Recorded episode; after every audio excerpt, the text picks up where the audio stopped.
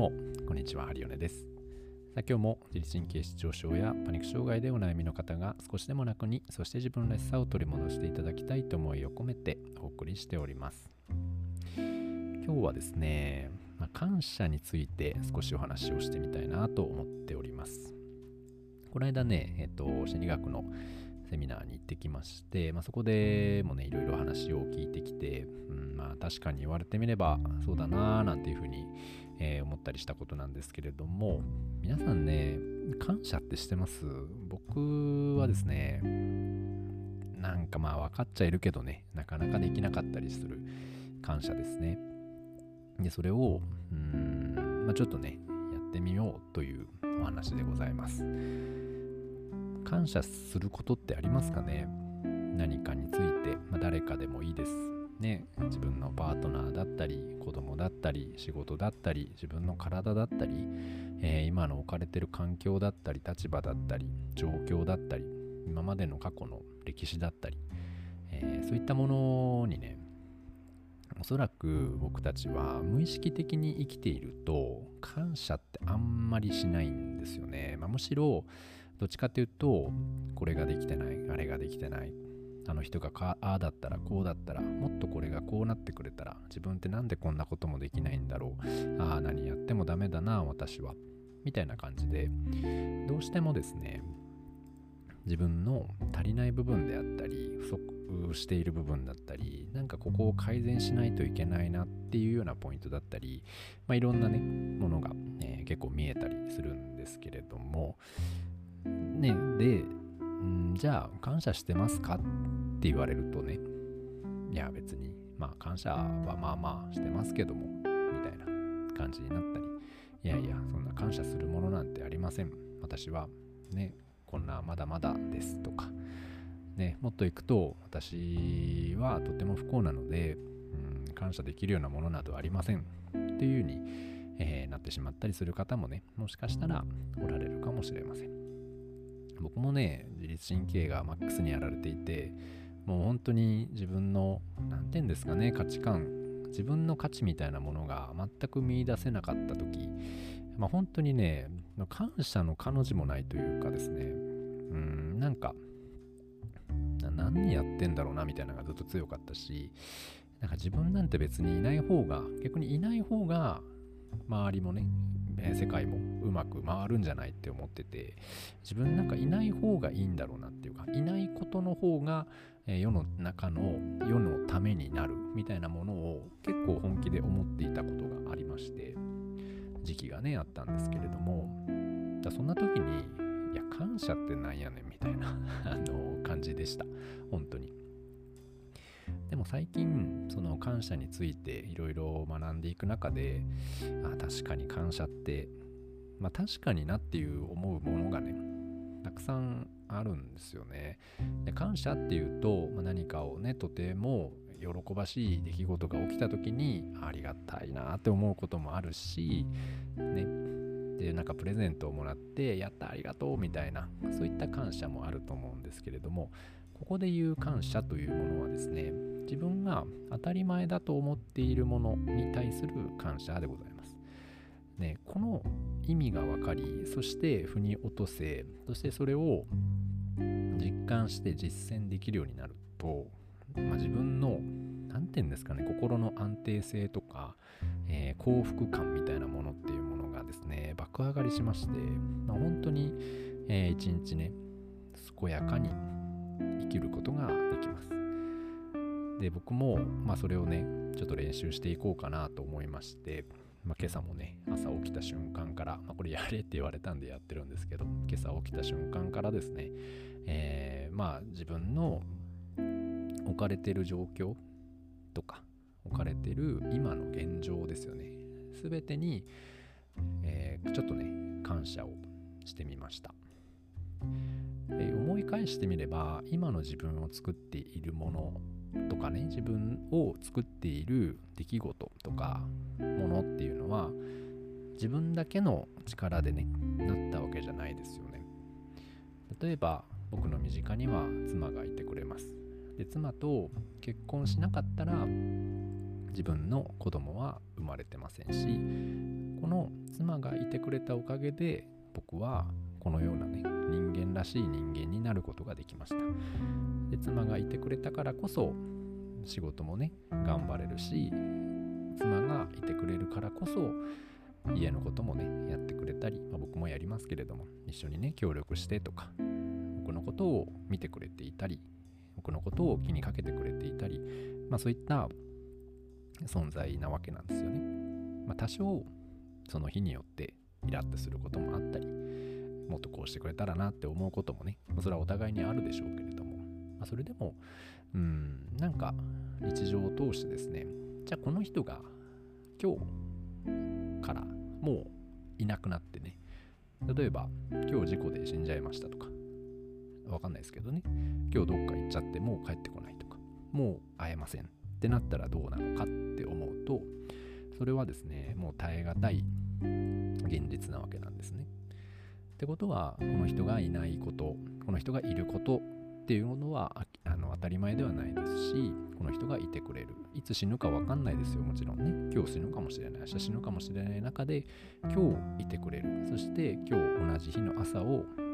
迎えられることに対してありがたいなと思う。これは感謝ですよね。で感謝しなきゃいけないのではなくてそういうふうに考えていくと感謝がね湧き上がってくる込み上がってくるんですよ。例えば子供もそうですよね。子供も自分の子供めちゃめちゃ可愛いです。今5歳でね。本当に可愛い。もう目に痛く目に入れても痛くないってこういうことなんだろうなって思うですけども。そういった子がね例えばもう今日から二度と会えません。もう今日から金輪際一生会えません。もう死んじゃいました。ってなったらどうかっていうと僕は多分ねもう何にもやる気なくなると思います。もう仕事も辞めるし何でしょうね大阪に住むのもやめると思うな。なんか一人になるかもしれない。それから自分自身もちょっともう耐えられないかもしれない。それぐらい失ったダメージってでかいんですよね。じゃあそんな子が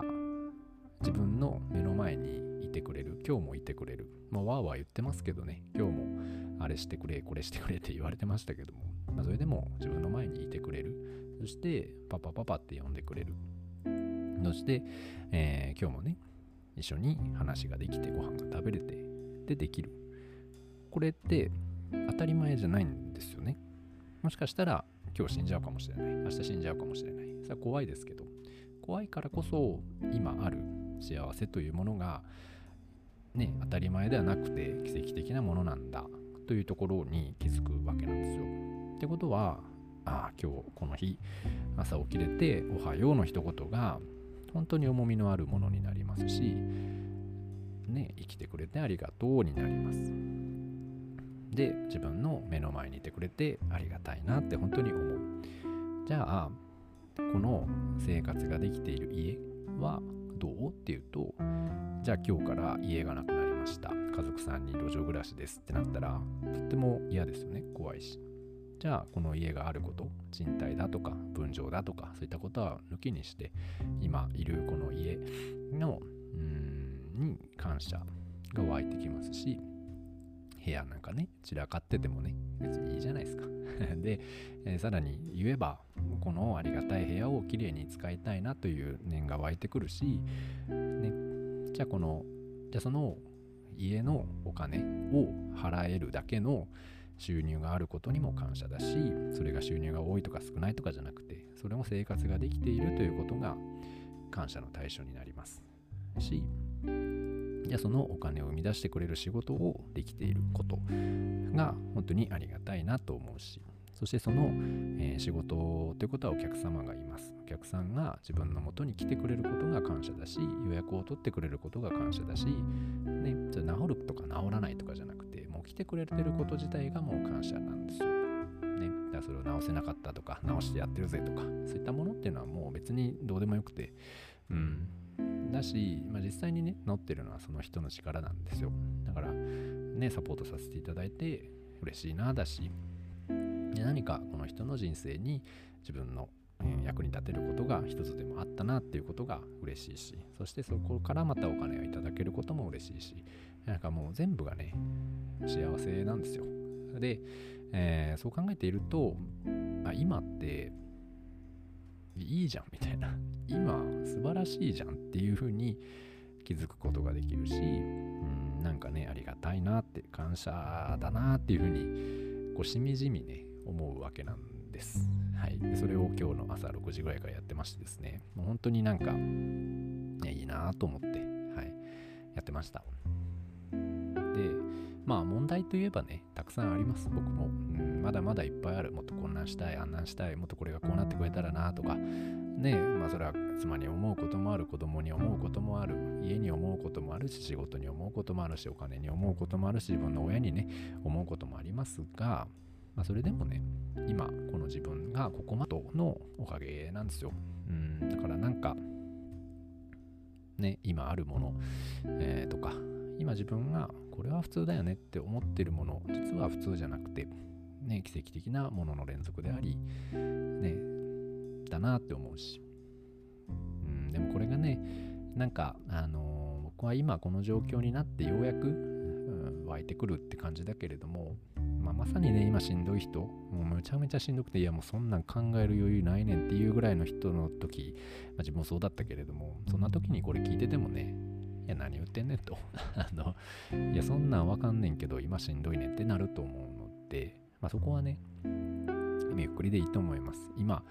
えー、今自分がそんなにね、無理に感謝ってするもんじゃないし、うん、なので、何て言うんですかね、まあ、自然に湧いてくるものだけでいいんじゃないかなと思います。だから、まあ、今ね、元気じゃなくて、元気じゃないってことは、元気になった時にね、その元気さのありがたみっていうものが非常に分かるようになると思いますので、えー、まずね、元気になりたいですよね。そして元気になって、前はね、元気だったことが普通で当たり前だったけれども、一回元気じゃなくなることを挟むことによって、元気であるという日常に非常に感謝できるようになると思います。はい。なので、今しんどい方は、まずね、自分を元気にして、えー、元気になってね、そして、うん、その時の湧き上がってくる、ね、感情、感謝といったものを味わえるようになるといいなと思うし、まあ、僕もそのお手伝いができればね、いいなと思っておりますので、えー、よろしくお願いいたします。はい。まあ、今日ね、この、いつも話も聞いていただいて、本当にありがたいなと思うし、この、えー、自分の音声を配信できる、これね、ポッドキャストがあってよかったなって思うし、自分がこうやって喋れてるこの声があってよかったなだし、えー、こういうお店でね、こう収録できる環境と時間があってよかったなだし、はい。まあ、撮影機材があってよかったな、だし、本当にいろんなもの、一つ一つがね、知識があってよかったな、だしね、えー、こういう話も、うん、学びがあってこそなので、その学べる場所があってよかったな、とか、それが新大阪っていうめっちゃ近い場所でよかったな、とか、これが毎回アメリカだとしんどいですからね、うん、だからそういうふうに思ったりもします。なので、まあ、本当に自分の身近にあるもの、すべてに、えー、これって本当になんかいいことだよねっていうところっていうのをね、まあ、もう一度、なんかね、まあ、できる範囲でで結構だと思います。やってみてはいかがでしょうか。はい。僕はね、えー、ちょっとまあ、やってみようと思っております。はい。なので、まあちょっとね、今日は長くなってしまったんですけれども、まあ、感謝についてね、ちょっとお伝えしてみました。の成長がね、自分の成長でもあります。で、どんどん自分の心が大きくなってくると、人間関係や、ま、仕事やお金の周りや、まあ、いろんな出来事がね、どんどん不思議とうまくいくようになります。なので、まあ、自分のね、心をちょっとでも大きくできるように、え僕もね、やっていきたいなと思っております。はい。というわけで、今日はこの辺にしたいと思います。ありがとうございました。またね、聞いていただければ嬉しいです。それでは、失礼します。